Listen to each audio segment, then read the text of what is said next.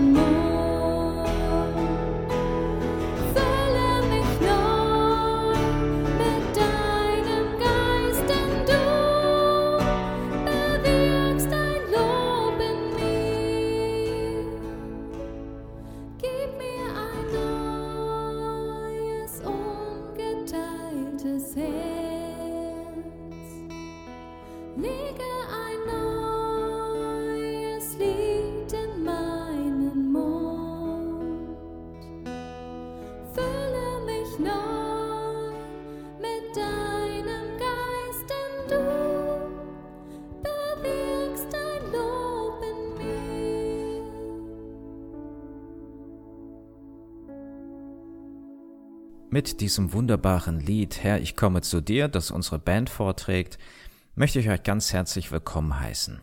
Es ist wieder Zeit für unsere Bibelstunde am Mittwochabend. Und ich hoffe, es geht euch gut.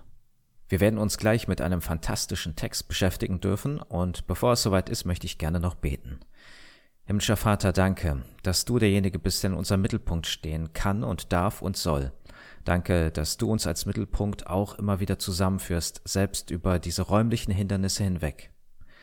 Denn in dir sind wir versammelt, Herr, und wir bitten dich, dass du uns dein Wort aufschließt und alles, was uns noch davon trennt. Herr, das bitten wir dich, räume du aus. Du hast die Fähigkeit, du hast die Macht, denn was dem Menschen unmöglich ist, das ist bei dir möglich. Danke, dass wir bei dir willkommen sind und dass wir uns nicht von Angst oder von Sorge fernhalten lassen müssen. Du, Herr, du bist unsere Zuversicht. Amen. Wir wollen uns jetzt in den kommenden Minuten mit dem Perikopentext für den kommenden Sonntag beschäftigen.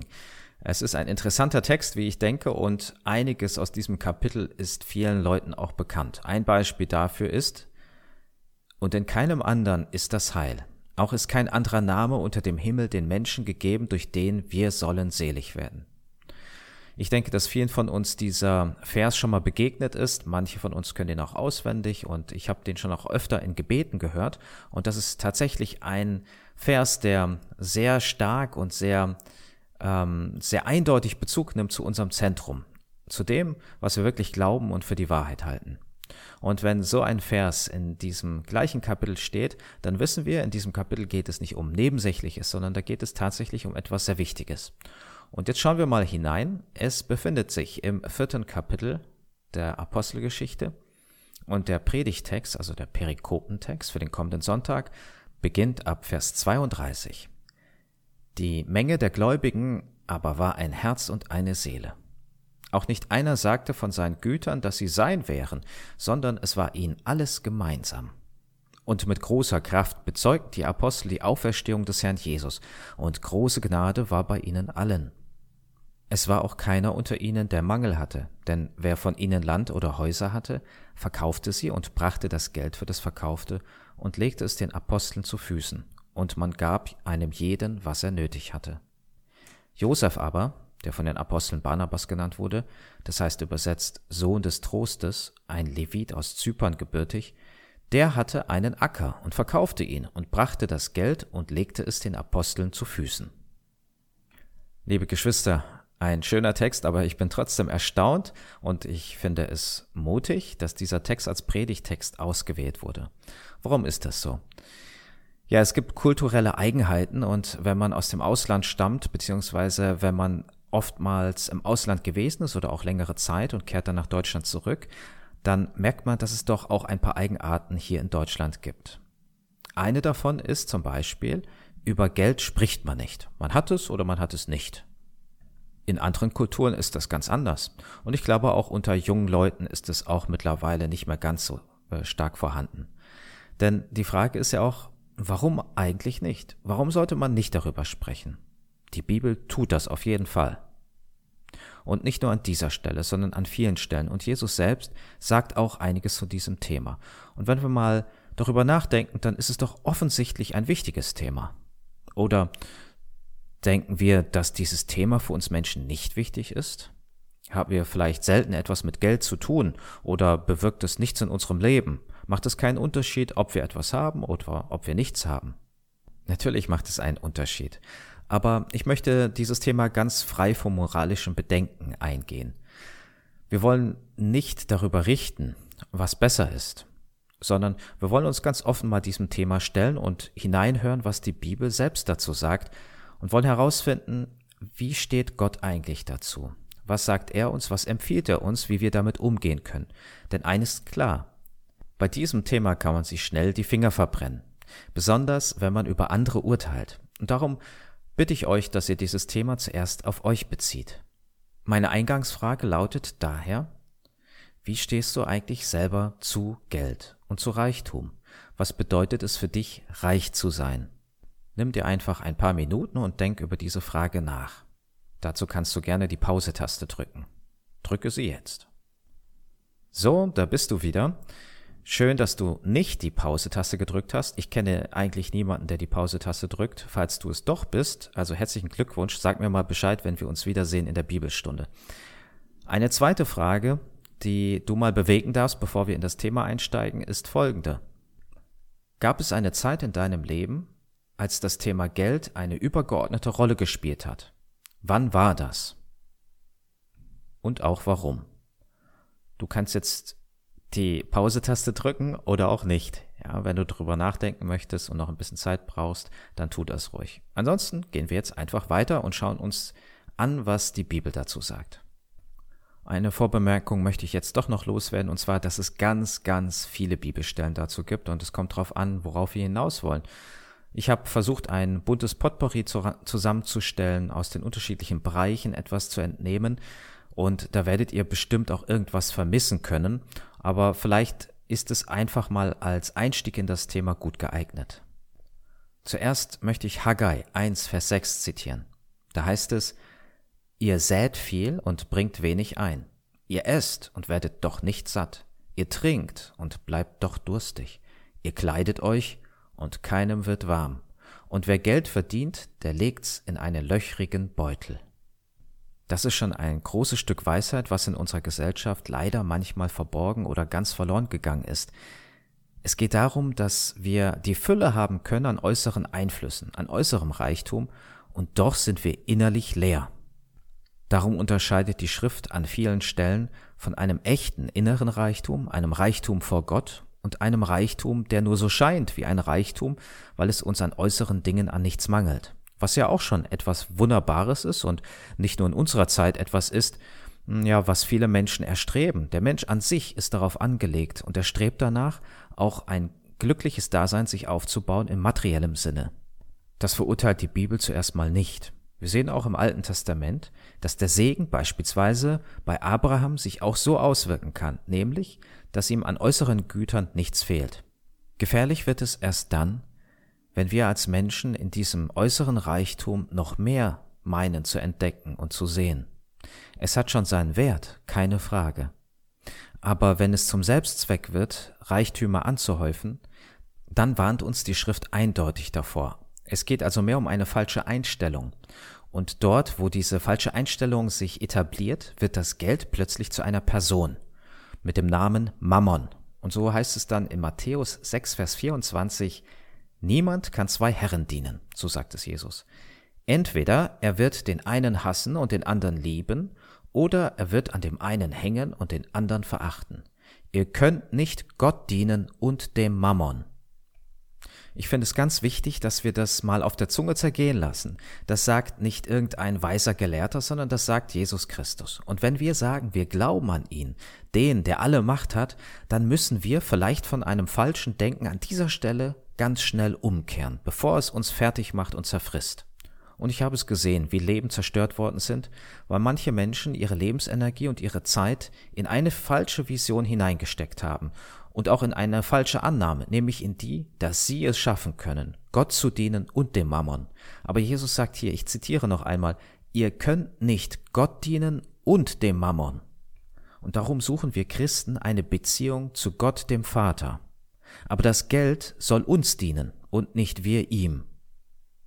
Es soll ein Mittel bleiben und kein Zweck werden kein Ziel sein in unserem Leben, sondern etwas, was wir uns von Gott erbitten und was wir mit Dankbarkeit annehmen und was wir auch als einen Umgang oder im Umgang versuchen verantwortlich umzusetzen und umzugehen. Aber es soll nicht darum gehen, dass wir unser Leben danach ausrichten. Wir wollen es alleine an Gott ausrichten, an dem, was ihm wichtig ist und so leben, wie er uns führt. Ich kann mir vorstellen, dass jetzt schon der ein oder andere ganz gerne abschaltet oder es tatsächlich tut, das tut mir sehr leid, aber das sind nicht meine Worte. Es geht nicht darum, was ich für richtig und was ich für falsch halte. Ich denke, das ist ein Wachstumsbereich, an dem wir alle gut daran tun, besonders hier in unserer ersten Welt, in der wir oftmals gar nicht mehr wahrnehmen oder wertschätzen, was wir alles haben. Jesus benutzt das Motiv des Geldes oft in seinen Gleichnissen. Dort spielt es meistens eine herausragende oder eine grundlegende Rolle. Eines dieser Gleichnisse finden wir auch in Matthäus 25. Wenn ihr wollt, könnt ihr das ganze Gleichnis einmal lesen. Es beginnt ab Vers 14. Und zwar geht es da um die anvertrauten Talente. Und ich spare mir hier an dieser Stelle einmal das ganze Gleichnis vorzulesen, möchte aber auf ein paar Vers exemplarisch eingehen. Matthäus 25, 18, da heißt es, der aber einen empfangen hatte, ging hin, grub ein Loch in die Erde und verbarg das Geld seines Herrn. Jesus macht hier deutlich, dass der Mensch für alles, was ihm Gott anvertraut hat, Verantwortung zu übernehmen hat, denn es ist ihm gegeben, um etwas daraus zu machen. An vielen Stellen wird dieses Gleichnis genommen, um es zu übertragen, zum Beispiel auf die Lebenskraft und Energie oder die Lebenszeit oder ganz häufig auch auf unsere Gaben, unsere Fähigkeiten, die wir von Gott empfangen haben. Was ich selten höre, ist eine viel näherliegende Auslegung. Das alles gehört ja dazu. Ich habe ja eingangs schon gesagt, Jesus möchte Bezug nehmen auf alles, was wir von Gott anvertraut bekommen haben. Aber oftmals wird genau ein Punkt dabei ausgelassen und ausgeklammert, nämlich auch das Materielle, was wir von ihm bekommen haben. Auch damit in seinem Sinne umzugehen und Gutes zu tun. Also es so zu investieren, dass es auch in der geistlichen Welt Frucht bringt. Diese Erwartung an uns, ist eine Erwartung, die Gott kennzeichnet, nämlich, dass alles, was er uns anvertraut, in jeglichem Bezug, und was haben wir nicht alles von ihm bekommen, das sollen wir einsetzen, um gute Frucht zu bringen, also um etwas daraus zu machen. In Matthäus 25, 27 sagt dann dieser Hausherr, der zurückkommt zu dem, zu seinem Knecht, dann hättest du mein Geld zu den Wechslern bringen sollen, und wenn ich gekommen wäre, hätte ich das meine wiederbekommen mit Zinsen. Theologisch muss man schon hier an dieser Stelle ein Winkelakrobat sein, um das Materielle auszuklammern. Natürlich gehört nämlich auch dieser Aspekt mit hinein. Ganz allgemein gesprochen möchte Jesus uns auch an dieser Stelle aufmerksam darauf machen, dass wir nicht dem Geld hinterherjagen sollen, sondern dass wir andere Ziele in unserem Leben etablieren sollen. Matthäus 6, Vers 19 sagt er, Ihr sollt euch nicht Schätze sammeln auf Erden, wo Motten und Rost sie fressen und wo Diebe einbrechen und stehlen. Damit sagt er, wie flüchtig auch dieser Reichtum ist. Und dass das nichts ist, worauf wir unsere Ewigkeit bauen können. Dass es nur etwas Zeitliches ist, was wir nutzen können, aber was nicht unser Lebensziel und Sinn ausmachen kann und soll. Und dann geht es weiter in Vers 20. Sammelt euch aber Schätze im Himmel, wo weder Motten noch Rost sie fressen und wo Diebe nicht einbrechen und stehlen. Denn wo dein Schatz ist, da ist auch dein Herz. Wir wissen aus vielen neutestamentlichen Versen, dass es genau Gott darum geht, unser Herz zu erobern, unser Herz zu haben. Und der Vers, denn wo dein Schatz ist, da ist auch dein Herz, kennzeichnet die Wirklichkeit. Wir können viel darüber reden, wie sehr uns hm, Gott wichtig ist und was er uns bedeutet. Aber wenn uns egal ist, was er sagt, oder wenn uns äußerer Reichtum, Ansehen, Macht vielleicht wichtiger ist oder irgendwas wichtiger ist als Gott, unsere Beziehung zu ihm, dann ist etwas nicht in Ordnung. Dann können wir nicht sagen, unser Herz ist bei Gott, denn wo dein Schatz ist, da ist auch dein Herz. In diesem Zusammenhang ist es nicht weiter verwunderlich, dass Jesus uns allgemein davor warnt, zu viel zu haben, zu besitzen. Er selber macht uns das vor, dass er nicht gerade viel mit sich an Gütern herumgeschleppt hat. Markus 6, Vers 8 heißt es, und gebot ihnen, den Jüngern, nichts mitzunehmen auf den Weg als allein einen Stab, kein Brot, keine Tasche, kein Geld im Gürtel und so weiter. In diesem Zusammenhang könnten wir jetzt meinen, das wäre eine geistliche Leistung, alles loszulassen, alle Güter zu spenden und so weiter. Aber Jesus sagt das in erster Linie um unsretwillen, weil er weiß, wie korrumpierbar wir sind und wie schnell wir auch von dem richtigen Ziel abgelenkt werden können, von einem Ziel, das er uns gesteckt hat und was uns wirklich zur Glückseligkeit führen soll. Geld, Macht, das sind Dinge, die uns ganz schnell davon wegbringen. Der Mensch ist anfällig dafür. Aber Gott geht es nicht darum, wie viel wir geben von dem, was wir haben, wie viel wir zum Beispiel spenden oder für gute, wohltätige Zwecke ausgeben. Das mag erstmal überraschend klingen bei dem, was wir alles gerade gehört haben. Aber es geht eben nicht um die Materie an sich. Was könnten wir Gott geben, was er nicht ohnehin sich nehmen könnte oder was er besitzt? Er ist nicht von unseren Almosen abhängig. Das ist etwas, was ich erkennen durfte und was mir wichtig ist, auch weiterzugeben. Gott ist nicht von deinen Almosen abhängig. Wenn es darum geht, beispielsweise seinen Zehnten zu geben, dann sagen viele Menschen, oh, der Zehnte, das ist aber ganz schön viel, zehn Prozent weggeben, da verlangt Gott aber eine ganz schöne Menge. Aber wenn man es umdreht, dann heißt es, Gott sagt, 90 Prozent von allem, was ich dir gebe, sollst du behalten. Nur zehn Prozent lass los. Und ich glaube, dieses Loslassen ist nicht deshalb, weil Gott da unter diesen zehn Prozent nicht leben könnte und abhängig ist von dem, was wir ihm zurückgeben, sondern weil es darum geht, dass wir lernen, loszulassen, nicht festzuhalten, nicht alles für uns zu behalten, nicht die Gier über unserem Leben regieren zu lassen. Um ehrlich zu sein, auch als Pastor einer nicht kleinen Gemeinde kenne ich nicht viele Menschen, die wirklich ihren Zehnten geben. Aber diejenigen, die ich kenne, und ich kann es selbst auch so bezeugen, die haben nicht darüber gejammert, dass sie zu viel geben. Ganz im Gegenteil. Wenn man lernt, etwas abzugeben, in dem Sinne, wie Gott es auch möchte, der merkt, dass es ihm selbst gut tut und dass es das Werk, das Gott wichtig ist, voranbringt. Was wären wir hier für eine Gemeinde, wenn jeder seinen Zehnten gäbe? Ganz egal, ob er viel verdient und wohlhabend ist oder ob er ganz wenig hat. Denn die, die wohlhabend sind, die sagen mir, Ach Heiko, lieber Pastor, der Zehnte von mir, wenn ich den gebe, ist das ja fast der halbe Haushalt. So viel kann man doch nicht erwarten.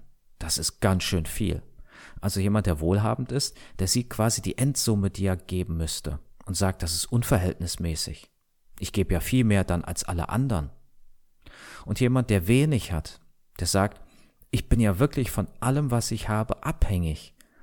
Das kann doch Gott nicht erwarten, dass ich davon auch noch etwas abgebe. Und so hat jeder seinen berechtigten Einwand und er greift auch. Der ist auch richtig. Ihr habt vollkommen recht. Das ist nicht einfach, was Gott verlangt. Ja und? Die Entscheidung liegt doch ganz bei dir, was du möchtest. Ob du Gott vertraust, ob du diesen Weg gehen möchtest und ob du darauf setzt, dass alles, was Gott verlangt, uns in eine Richtung führt, die gut für uns selbst ist. Ich bin dankbar, dass ich eine gläubige Mutter habe, die mich in dieser Weise auch erzogen hat und mir auch ein Vorbild war. in allen Zeiten den Zehnten zu geben, in guten, aber auch in schlechten Zeiten und nicht am Monatsende zu gucken, was übrig ist, sondern das ist etwas, was mir nicht gehört, was ich zu investieren habe in seinem Sinne. Wenn sich dies wieder in der Christenheit breit machen würde, und dabei sind wir ja noch gar nicht an dem Perikopentext, wo die Menschen alles miteinander geteilt haben. Darüber werde ich ja am Sonntag predigen und ein bisschen mehr auf diesen Text eingehen. Aber wenn nur jeder, so wie im Alten Testament es üblich war, zehn Prozent von seinem Einkommen gäbe, was könnten wir, die Gemeinden, alles damit machen? Wie viele Menschen könnten wir noch mehr erreichen? Solche Fragen sollten wir uns selbst stellen. Denn eines ist ganz klar. Ich bin froh, dass wir eine Gemeinde sind, die nicht darauf guckt, die beispielsweise keinen Mitgliedsbeitrag erhebt oder bei dem Eintritt in unsere Gemeinde festlegt, wie hoch so eine Abgabe zu sein hat.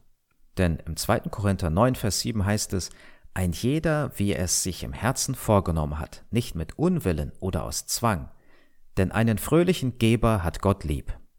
Darauf kommt es an, ein fröhlicher Geber zu sein, zu lernen Schritt für Schritt, dass man gibt, dass man ein Geber ist, dass man etwas fördert, und zwar ein Werk, das höher ist als das Werk, was wir hier auf Erden haben. Und gerade deshalb möchte ich nun mit einem kleinen Bibelabschnitt enden. Und zwar geht es um das Schärflein der Witwe. Und Jesus setzte sich dem Gotteskasten gegenüber und sah zu, wie das Volk Geld einlegte in den Gotteskasten. Und viele Reiche legten viel ein. Und es kam eine arme Witwe und legte zwei Schärflein ein. Das ist ein Heller. Und er rief seine Jünger zu sich und sprach zu ihnen, Wahrlich, ich sage euch, diese arme Witwe hat mehr in den Gotteskasten gelegt als alle, die etwas eingelegt haben. Denn sie haben alle von ihrem Überfluss eingelegt, diese aber hat von ihrer Armut ihre ganze Habe eingelegt, alles, was sie zum Leben hatte. Liebe Zuhörer, ich glaube, an dieser Stelle erkennen wir ganz genau, wie Gott es sieht. Der Mensch sieht, was vor Augen ist. Ich wette, die Jünger haben gestaunt, was die reichen Menschen alles in diesen Gotteskasten einlegen. Aber Jesus bezieht sich auf diese arme Witwe. Die ist mit, Sicher mit Sicherheit übersehen worden, denn sie legte zwei Schärflein ein. Das waren die kleinsten Münzen, Lepta aber es geht eben nichts an Gott vorbei, weil er nicht sieht oder nicht darauf achtet, was hineingelegt wird, sondern mit welcher Einstellung. Und hier ist diese Einstellung deutlich. Diese Witwe vertraut Gott. Und darum gibt sie ihm bereitwillig das, was sie eigentlich an materiellen Gütern hat.